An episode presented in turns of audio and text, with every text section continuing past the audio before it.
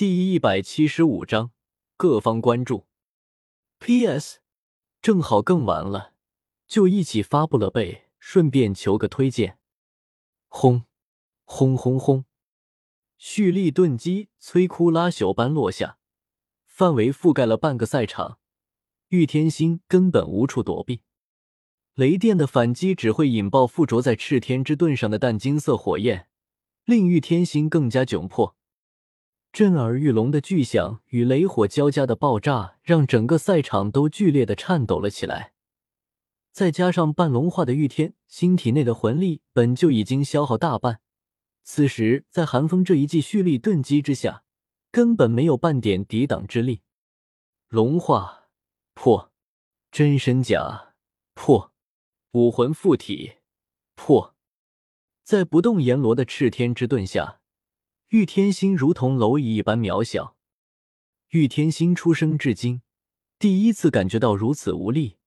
在寒风这一击之下，他的任何抵抗都显得多余。那从天而降的盾牌就像神罚一般，令人绝望。玉天心只能喋血赛场，接连不断的爆炸、滚滚尘烟和熊熊赤焰遮蔽了大半个赛场，众人甚至听不见半点属于玉天心的声音。只能看见寒风的不动阎罗傲然立于赛场一端，居高临下的看着前方。或许此时，也就只有寒风才能看见赛场之上到底发生了什么吧。当爆炸平息，火焰淡去，尘烟落定，众人方才看清赛场之中的场景。赛场已经被毁去了大半个，只有寒风所立的那一小块地方还勉强算是完整。玉天心所在的那边已经化作一片废墟，不动阎罗缓缓的移开盾牌，已经昏厥过去的玉天心就躺在盾牌之下。此时的玉天心完全没有平日里的风度，浑身上下没有一处是完好无损的，身体呈一种极其诡谲的姿势扭曲着，恐怕全身的骨头不说全断，也已经断了个十之八九，鲜血自是不必多提。玉天心周身的碎石都已经被染红了，不过好在玉天心总算吊着口气，并没有成为此次魂师大赛的第一个牺牲者。看到眼前这一幕，见多识广的裁判都不由得倒抽了一口冷气。如果让天斗赛区的主持们看到了此时这个星罗裁判的神情，一定会心中感慨的同时，大声嗤笑道：“多大点事儿啊！”少见多怪，史莱克学院的比赛不整出点大动静来，那都是消极怠工了。炸赛场什么的，那都是常规操作了。要知道，就因为史莱克学院这一个队伍，天斗赛区可是连续换了三四个主持。整个天斗赛区的工作人员谁不知道，史莱克学院是一个强大的队伍，队员都是好队员，比赛也很精彩。但就一点比较费主持。寒风缓缓的收起了不动阎罗见裁判迟迟不做出判决，不解的朝裁判看去。注意到寒风的目光，裁判方才如梦初醒般的大声道：“史莱克学院对雷霆学院，史莱克学院胜。”听到裁判的声音，寒风这才咧嘴一笑，脸上的戾气尽散。宣泄过后，寒风只觉得由内而外的舒爽。慵懒的伸了个懒腰，这才回到史莱克众人身边。可以啊，一个人跳了整个雷霆学院，你这绝对扬名立万啊！戴沐白第一个冲上来，狠狠的在韩风胸前吹了一拳，大笑着说道。韩风也是哈哈一笑，道：“不至于，不至于。三哥和胖子不也完成过一跳七的壮举？我这还是掺了水的。”毕竟前面黄远和精灵也是出了手的嘛。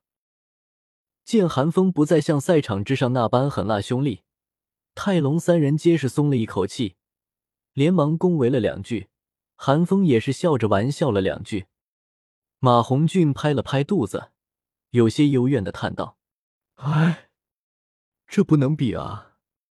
我是一个人挑了天水学院，但我可是半点好处没捞着啊。”反倒惹了一身骚，现在我出门都害怕。指不定哪个犄角旮旯冲出一个水冰儿他们的粉丝，就要打我呢。我挑了赤火学院，也是占了他们不知道我武魂火免的便宜，而且最后也不能算是我赢，我与火舞也就算是个两败俱伤，不像韩风你全程碾压。唐三见马红俊都这么谦逊了，也是开口说道。听到马红俊和唐三的话，戴沐白顿时翻了个白眼。行了，小三，胖子就算了，你那是怎么回事？我们还不明白吗？这要是大师让你用毒和暗器，整个魂师大赛，谁能挡得住你？戴沐白大力的搂住唐三的脖子，笑嘻嘻的打趣道：“嘿，这话我就不乐意听了。凭什么我就算了？”马红俊一听，顿时急眼了：“我可以谦虚，但是你不能诚实啊！”谁知戴沐白却是看了马红俊一眼，呵呵冷笑了一声。意味深长的说道：“你别以为我们不知道你想着一挑七的目的是什么，但谁让你打错了算盘呢？”马红俊为什么这么向往一挑七的壮举？不就是羡慕韩风他们有那么多观众喜欢吗？尤其是漂亮的小姐姐观众。但马红俊的营销手段显然错了。原本他是想通过征服天水学院，从而达到征服糖水团的粉丝的目的地。可谁能想到，糖水团的粉丝比他想象的更加疯狂。现在倒好，粉丝没吸引到，黑粉倒是圈了一箩筐。不夸张的说，现在在科尔城随便找三个人，就有一个人想打马红俊的。人与人之间的悲欢并不相通，比起欢声笑语的史莱克学院，另一边的雷霆学院就显得凄惨多了。队里七个人，六个人躺下了。只有唯一一个没怎么受伤的陆晨，赶紧背起玉天心去找治疗了。至于其他受伤比较轻的队员，早就已经在比赛的时候就已经接受了粗略的治疗了，此时倒是勉强能走。虽然输得很屈辱，但雷霆学院所有队员都不敢对韩风他们这边说半句话。雷九霄甚至连看都不敢看过来。听见韩风的声音，都会不由得打个寒战。他们都已经被寒风打怕了。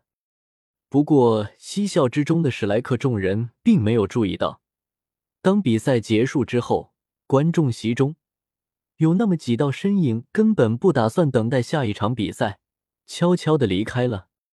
半日之后，远在万里之外的武魂城，身着教皇盛装的比比东看着手中的一封信。清冷绝美的脸上看不出喜怒，只能听见一声自言自语的南宁。这寒风竟如此出色，妹妹，你真的只把他当做弟弟吗？亦或者，因为千仞雪的原因，再加上寒风还是大师的学生，寒风自然而然的进入了比比东的视线。不过一开始。比比东只是将寒风当做了一个制衡千仞雪的工具，但现在寒风表现出来的实力，俨然已经有资格威胁到胡列娜等人了。这让比比东不禁去怀疑，这个寒风会不会是千仞雪特地找来的一枚棋子？毕竟随便认一个弟弟，就有如此超绝的天赋，天地间哪有这么巧的事情？可千仞雪对寒风的重视与宠溺又不似作假，这让比比东一时之间有些拿捏不住。鬼长老，劳烦你去天剑山一趟，摸摸这个寒风的底。比比东想了想，还是决定让鬼魅去看看。遵旨。比比东说完，并没有人现身，只有一道凄厉如鬼笑般的声音从阴暗之中传出。比比东也已经见怪不怪。纤细的眉毛皱了皱，又补充道：“在场下看看比赛便可，不必囚禁他。”这一次，那道鬼笑般的声音并没有再响起，只有一道微风吹过。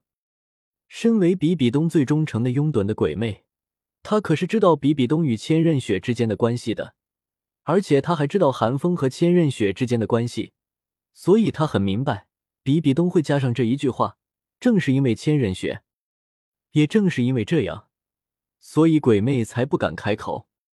因为他拿捏不准，比比东做出这样的决定，到底是出于深藏心底的那丁点母性，还是对千仞雪的忌惮，亦或者是两者都有。